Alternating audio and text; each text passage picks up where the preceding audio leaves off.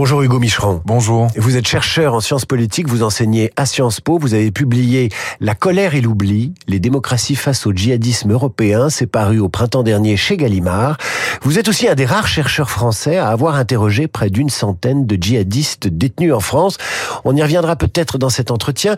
Hugo Micheron, le président de la République, réunit aujourd'hui les partis politiques, on vient de l'entendre avec euh, Guillaume Tabar, il parlera aux Français ce soir. En quoi la France et les Français sont-ils un des pays européens les plus concernés par ce qui se joue aujourd'hui en Israël ben, tout simplement parce que la France est le pays d'Europe qui euh, a la plus grande population euh, juive, c'est le pays d'Europe qui a la plus grande population musulmane, et puis bien sûr l'histoire de la France, pays laïque, c'est aussi euh, une histoire, une longue tradition catholique. Donc pour l'ensemble de ces spécificités, la France est particulièrement exposée à la possibilité d'un d'un rebond ou en tout cas d'une diffusion en Europe qui pourrait être liée au conflit actuel euh, euh, à Gaza. Le rebond, il a déjà lieu sur les réseaux sociaux, on va y venir. Euh, revenons à la communauté juive française, toujours toujours solidaire évidemment de ce qui se passe en Israël, aujourd'hui blessée car beaucoup de juifs ont aussi de la famille en Israël.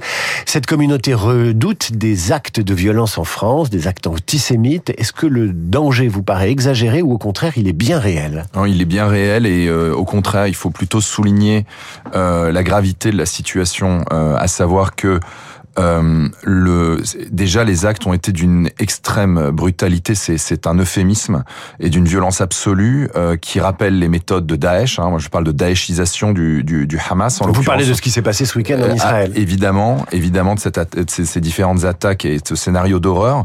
Et euh, c'est typiquement ce genre de, de, de paliers dans l'impensable qui ont été franchis qui nécessiterait, enfin, qui ça tombe sous le sens, devrait être condamné unanimement. Et en fait, ce qu'on voit au contraire, c'est que ça a excité un certain nombre de réseaux. Alors évidemment, les réseaux islamistes, mais euh, on a trouvé à minima de l'ambiguïté, voire même du soutien euh, dans des milieux euh, qu'on pouvait difficilement soupçonner de, de collusion avec ce type de méthode absolument barbare. Et ça, c'est un problème. Ça veut dire que là, on, la boussole morale d'un certain certain nombre de, de, citoyens européens est totalement cassé et, euh, et ça, c'est évidemment un problème puisque euh, le Hamas s'en sert. Là, ils appellent, euh, on a vu hier le, le chef du, du, Hamas appeler à une mobilisation partout dans le monde pour s'en prendre, pour attaquer des cibles juives. Donc on voit bien qu'on est euh, bien en dehors là euh, simplement du, du cas d'Israël. Euh, et évidemment, ça pose un problème pour la France pour les raisons qu'on vient d'évoquer, mais aussi ça concerne toute l'Europe. On a vu des, des sur les réseaux sociaux. Moi, j'ai été extrêmement frappé de voir que le, les, les, manifestations de joie, c'était des manifestations de joie euh, face aux exactions du, du Hamas, étaient euh, correspondaient géographiquement à toutes les zones dans lesquelles moi j'ai enquêté pour le djihadisme. C'était euh, Rotterdam aux Pays-Bas, La Haye aux Pays-Bas, c'était Malmö en, en Suède, c'était évidemment Molenbeek à Bruxelles, etc. Donc et en France? Et en France, on en a vu en, en, ligne dans, dans différents différents endroits, mais toujours dans les milieux en fait salafistes, djihadistes et, et pour certains fréristes. Vous êtes en train de me dire qu'il y a une capillarité entre les militants islamistes, euh, des religieux très euh, rigoristes et, très euh, remontés, et puis des milieux militants, j'allais dire simplement pro-palestiniens. Les digues sont en train de tomber, ou on peut aujourd'hui, je pense qu'on peut l'être, pro-palestinien d'un côté et absolument ulcéré, révolté parce qu'il s'est passé ce week-end en Israël. Mais vous me dites, les frontières sont de plus en plus fragiles. pas forcément. En fait, ce que je veux dire, c'est que c'est amalgamé. C'est-à-dire qu'effectivement, mhm. je pense que la plupart des, des soutiens à la résistance euh, palestiniennes euh, font, euh, sont capables de faire le distinguo et de comprendre que ce type d'actions sont à l'honneur d'aucune cause et de la dignité d'aucune forme de résistance. Mais par ailleurs, par ailleurs, ce qu'il convient de voir, c'est d'autres dynamiques qui vont utiliser en fait comme prétexte la situation israélienne pour dire tout à fait autre chose dans le débat public français. Et c'est ça qui, qui convient de voir, et c'est c'est là où, si vous voulez, on est au-delà du cynisme. Quand l'État interdit aujourd'hui une manifestation en soutien aux, victimes civiles à Gaza, est-ce qu'il alimente cette dynamique? Est-ce que cette interdiction peut alimenter euh, cette haine en réseau, euh, euh, celle que vous celle que vous évoquez à l'instant? Ce qui est sûr, alors moi je ne suis pas responsable de la sécurité des Français, donc mm-hmm. ça c'est c'est une décision qui appartient à l'État, mais ce qui est sûr, c'est que ce, ce genre de décisions sont utilisées par les mêmes euh, réseaux en ligne pour montrer, pour, pour insister sur un, refrain qui vient systématiquement, c'est le deux poids deux mesures. Et donc finalement dire, regardez, d'un côté il y a criminalisation euh, du soutien à la Palestine, et de l'autre côté il y a obligation du soutien à Israël. Et, et tentation de l'amalgame en disant, regardez, on nous interdit de manifester en soutien aux, aux, aux victimes civiles à Gaza. Vous voyez bien qu'on fait l'amalgame entre notre engagement pro-palestinien mm. et l'engagement terroriste. Ce qui, euh, c'est un fait, mais la réalité, c'est aussi qu'il y a eu euh, dans le passé, notamment en 2014, les dernières manifestations de grande ampleur en soutien à Gaza, euh, avaient été euh, en fait détournées encore une fois par un certain nombre de militants qui avaient utilisé ces manifestations pour en fait tenir des discours proprement antisémites et de, de soutien à des méthodes qui étaient moins pires que celles-ci, mais qui étaient quand même déjà très très très problématiques partout sur les réseaux sociaux, notamment X, autrement dit anciennement Twitter. Euh, on peut soit lire des commentaires de soutien au Hamas ou voir se diffuser des vidéos des attaques du week-end. Comment ces contenus arrivent jusque chez nous? Euh, Qui les prépare Qui les diffuse Qui s'en empare?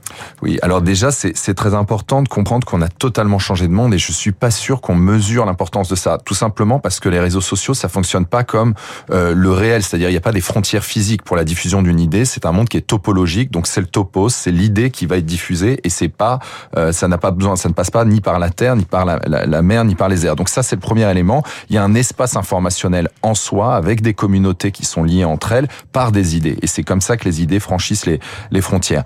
Le, le, le deuxième point sur, sur, sur cette euh, sur cet aspect, on peut, euh, on peut, il faut voir comment on a changé de monde. Je vais vous prendre un, un exemple très clair. Les différents, euh, les différentes chancelleries européennes ont condamné unanimement euh, les, les, les, les, exactions du Hamas, notamment sur Twitter, sur X.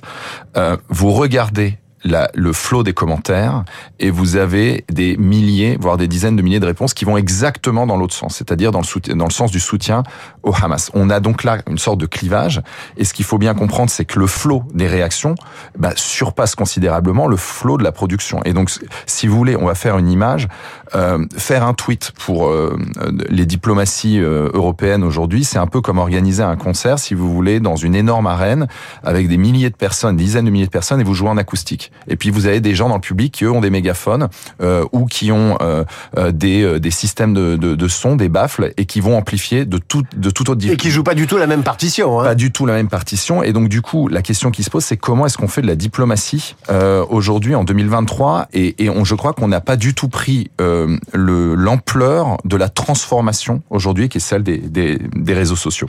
Thierry Breton, commissaire européen, on semble en avoir pris la mesure. Il a interpellé Elon Musk le repreneur de Twitter qui l'a transformé en X, grand chantre de la liberté d'expression. Et en clair, il lui a dit, il faut que vous réguliez, regardez ce qui se passe sur le réseau que vous hébergez. Elon Musk a pas, a pas semblé particulièrement concerné parce que lui disait Thierry Breton. Oui, c'est très important ça. Vous voyez, c'est un rapport de force. Vous, avez employé le mot euh, très important de régulation.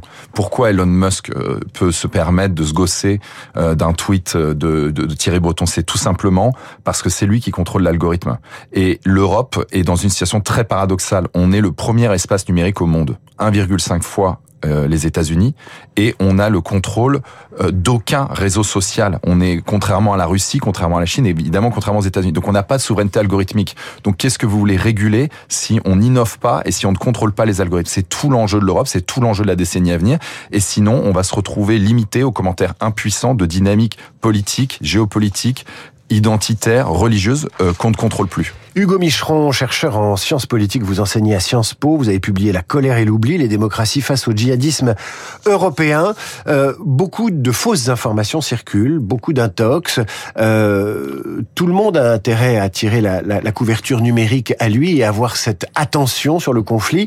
Euh, et les djihadistes ne sont pas les seuls à diffuser des fausses informations. Bien sûr, je pense qu'au contraire, on va vers un, un monde numérique qui va être saturé de bruit, comme on dit, c'est-à-dire en fait de contenu à la véracité douteuse.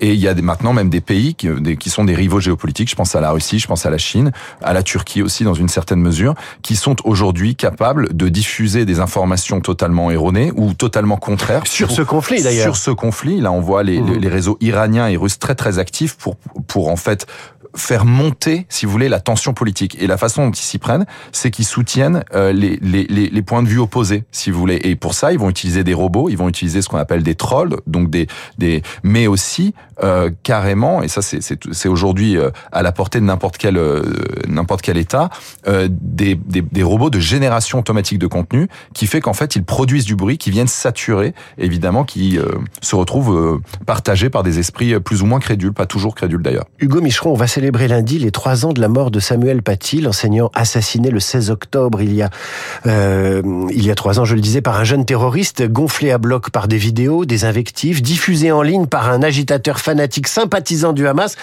Ça promet un anniversaire sous tension sur les réseaux sociaux. Il faut s'y attendre. Oui, absolument. Et il faut rappeler euh, euh déjà l'atrocité euh, de, la méthode, mais aussi le symbole Samuel Paty dans toute l'affaire des caricatures que j'évoque dans le livre, qui est vraiment un des fils roules du développement du djihadisme européen.